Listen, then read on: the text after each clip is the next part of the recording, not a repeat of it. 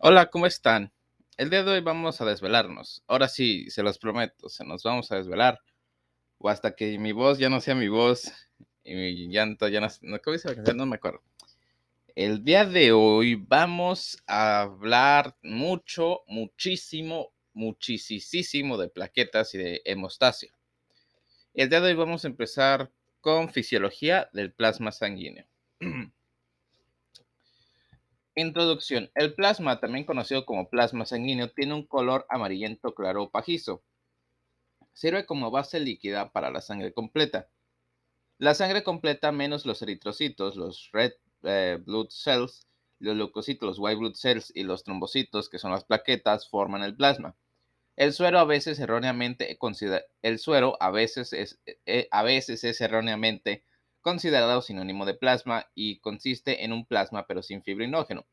El plasma contiene del 91 al 92% de agua y del 8 al 9% de sólidos, y se compone principalmente de los coagulantes, principalmente fibrinógeno, que ayudan a la coagulación de la sangre, de proteínas plasmáticas como albúmina y globulina, que ayudan a mantener la presión osmótica coloidal en aproximadamente 25 miligramos, eh, miligramos milímetros de mercurio.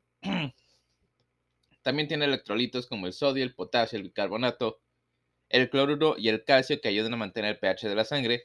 Y también tiene las inmunoglobulinas que ayudan a combatir las infecciones y otras pequeñas cantidades de enzimas, hormonas y vitaminas. Cuestiones de interés. extracción del plasma. El plasma puede separarse de la sangre total mediante el proceso de la centrifugación, es decir, centrifugado de sangre completa con, con un anticoagulante en una centrífuga. El plasma es más claro, formando la capa superior amarillenta, mientras que las células sanguíneas más densas caen al fondo. El plasma recolectado se congela dentro de las 24 horas consiguientes para preservar las funcionalidades de los diversos componentes de la coagulación y las inmunoglobulinas. Se descongela antes de su uso y tiene una vida útil de un año. Curiosamente, aunque el Curiosamente, aunque el tipo de sangre RH o negativo es el donante universal preferido de sangre, el plasma de los grupos sanguíneos AB es el más preferido porque su plasma no contiene anticuerpos, lo que lo hace aceptable para todos sin temor a una reacción adversa. El plasma, como la sangre total, se analiza inicialmente para garantizar la seguridad de los receptores. Según las regulaciones de la FDA, el plasma recolectado se somete a una batería de pruebas para identificar enfermedades transmisibles, principalmente hepatitis A, B y C, junto con la sífilis y el VIH. El proceso de fraccionamiento separa las proteínas plasmáticas individuales. Ok, entonces vamos a empezar con el factor celular. El peso específico del plasma es de 1.022 a 1.026 en comparación con el peso específico de la sangre, que es de 1.052 a 1.061. El plasma forma el 55% y los glóbulos rojos el 45% de la sangre total. Cuatro productos principales derivados del plasma que pueden usarse eh, son plasma fresco congelado, PFC, plasma congelado dentro de las 24 horas posteriores a la flebotomía, FP24, eh, plasma pobre en crioprecipitados, CPP y plasma descongelado. El plasma fresco congelado. El plasma pobre en crioprecipitados y el plasma congelado contienen cantidades variables de factores de coagulación. Desarrollo. Las proteínas plasmáticas, por otro lado, tienen órganos distintos en los que se producen según la etapa de desarrollo de un individuo. En el embrión, en la etapa embrionaria, las células mesenquimales son responsables de la producción de células plasmáticas. La primera proteína que se sintetiza es la albúmina, seguida de la globulina y las demás proteínas plasmáticas. En adultos, las células reticuloendoteliales del hígado están a cargo de la síntesis de proteína plasmática en adultos. La médula ósea, las células sanguíneas en degeneración, las células de los tejidos corporales en general y el vaso también contribuyen a la formación de proteínas plasmáticas. Las gamma globulinas se originan en los linfocitos B, que a su vez forman inmunoglobulinas. Sistemas de órganos involucrados. El origen del plasma, que constituye el 55% de la sangre total, es interesante porque ningún órgano lo produce. En cambio, se forma a partir de agua y sales absorbidas a través del tracto digestivo. Función. Como el plasma forma la base líquida de la sangre, las funciones realizadas er, por el plasma y la sangre se superponen. La multitud de funciones incluyen Coagulación. El fibrinógeno juega un papel importante en la coagulación de la sangre junto con otros procoagulantes, como la trombina y el factor 10.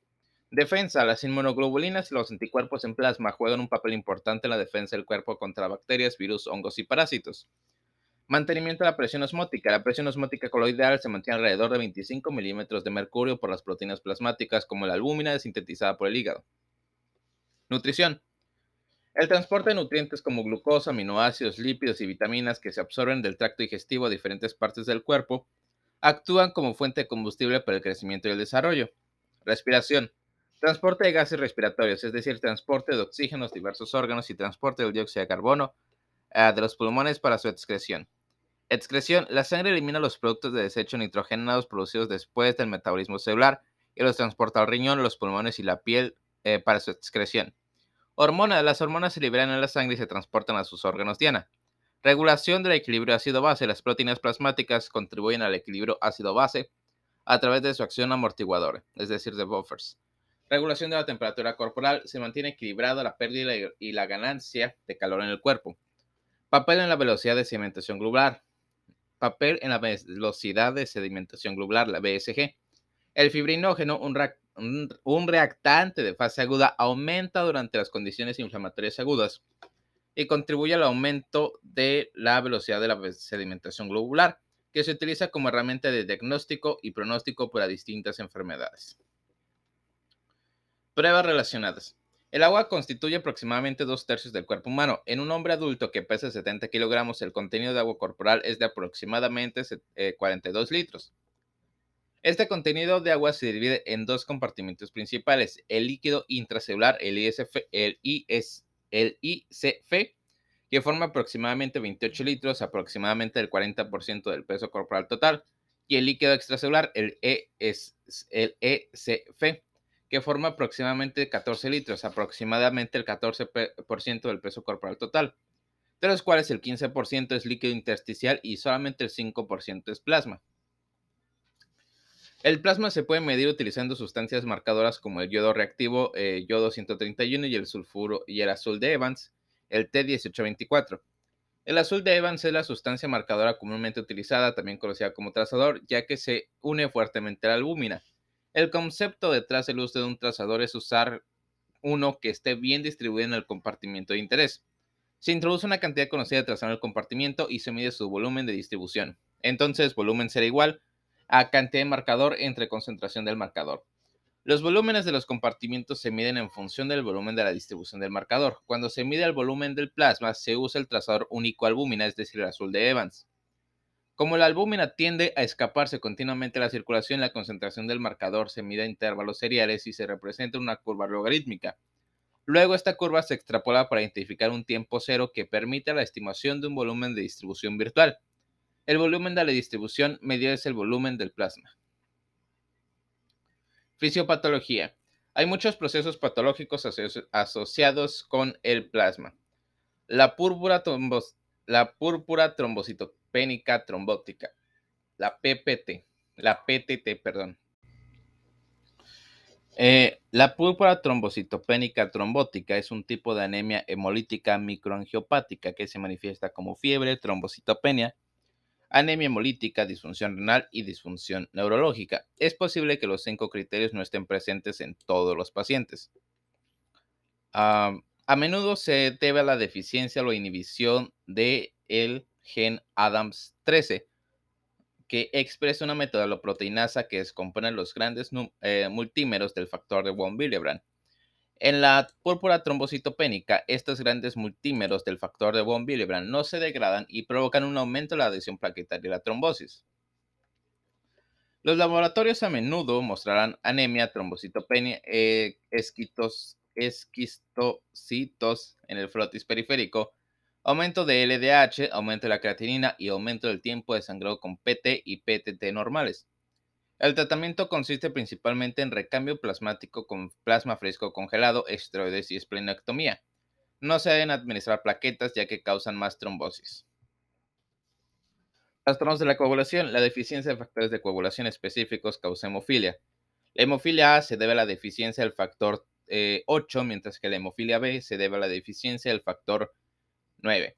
Los síntomas incluyen hermatrosis y hematomas intramusculares.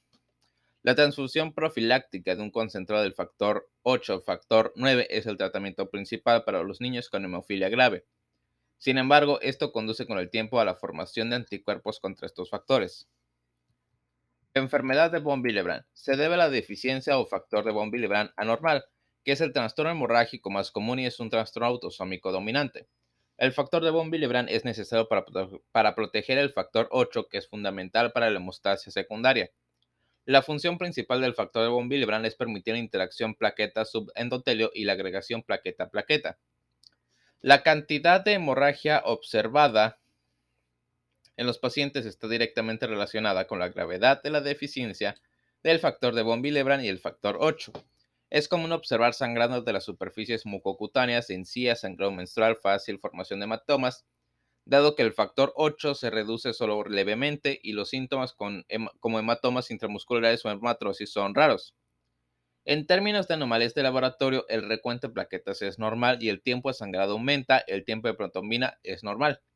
El tiempo, el tiempo de tromboplastina parcial activada eh, puede aumentar dependiendo de la deficiencia del factor 8. El ensayo de actividad del factor de von Willebrand, ristocetina, se utiliza para el diagnóstico. El ensayo del cofactor de ristocetina del factor de von Willebrand evalúa la capacidad de una muestra de plasma para aglutinar las plaquetas en presencia, en presencia de ristocetina.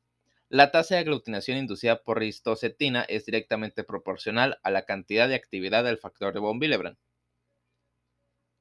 Inmunodeficiencia. Los anticuerpos o inmunoglobulinas juegan un papel fundamental en el sistema inmunológico para combatir las infecciones ya hay cinco clases de inmunoglobulinas que son IgM, IgG, IgA, IgD y IgE.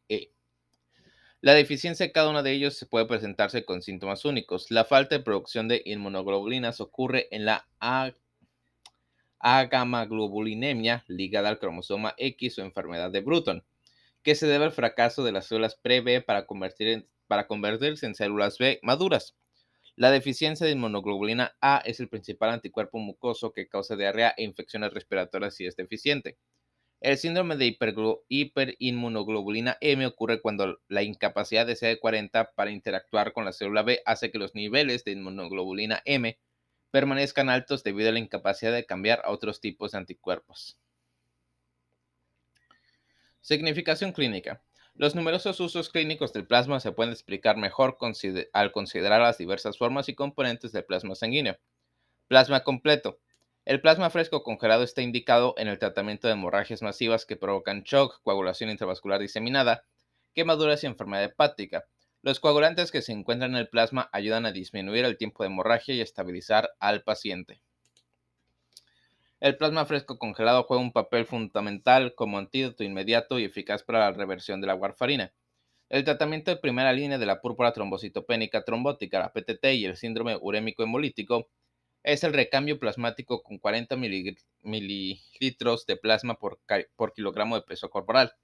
En los recién nacidos, el plasma desempeña un papel en la, exo, en la exsanguinotransfusión de plasma de recién nacidos con hemólisis grave o hiperbilirrubinemia. El plasma también se utiliza para llenar el oxigenador en la oxigenación por membrana extracorpórea en recién nacidos. Factores de coagulación. Los factores de coagulación, el factor de von Willebrand que se encuentra en el plasma, desempeñan un papel esencial en la coagulación de la sangre y se activan por daño al endotelio, que resulta en la exposición del colágeno que se encuentra debajo del endotelio del vaso sanguíneo. Las personas con deficiencias en la coagulación de la sangre, como la hemofilia y la enfermedad de von Willebrand, pueden sufrir hemorragias internas masivas con una lesión menor. Estos pacientes se benefician enormemente de los derivados de las proteínas plasmáticas como el concentrado del factor 8 y el concentrado del factor 9.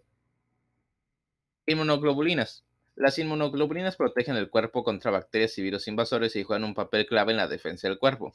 Ciertos trastornos inmunológicos como la inmunodeficiencia primaria congénita o adquirida ocurren cuando el cuerpo no puede producir anticuerpos o experimentar los efectos adversos de los tratamientos contra el cáncer que dañan los anticuerpos. Ambos trastornos se benefician enormemente de las infusiones de inmunoglobulinas. Las inmunoglobulinas también juegan un papel importante en la inmunización pasiva. Los antídotos para enfermedades como la varicela, la rabia, la hepatitis y el tétano son el tratamiento inicial después de una presunta exposición para limitar la progresión de la enfermedad. Dichas inmunoglobulinas específicas se obtienen cuando los pacientes que han sido, que han sido afectados previamente por una enfermedad donan plasma, por ejemplo, varicela. Albúmina. La albúmina es la principal proteína que controla la presión oncótica y sirve como transportadora de múltiples sustancias endógenas y exógenas, por ejemplo, fármacos, por todo el cuerpo. La infusión de albúmina se utiliza en el tratamiento de quemaduras y shock hemorrágico. Los estudios también han demostrado una mejora, una mejora notable en el propósito de los pacientes cirróticos. En pacientes con cirrosis hepática, las infusiones de albúmina reducen la mortalidad en pacientes con eh, peritonitis bacteriana espontánea y mejoran los resultados en los pacientes de gran volumen. La albúmina también es útil en el tratamiento del síndrome hepatorrenal. Alfa-1 antitripsina. La alfa-1 antitripsina se produce en el hígado y desempeña un papel importante en los pulmones al aumentar las proteasas que contrarrestan el efecto de las elastasas producidas por los neutrófilos en respuesta a la inflamación como el tabaquismo. La deficiencia de la alfa-1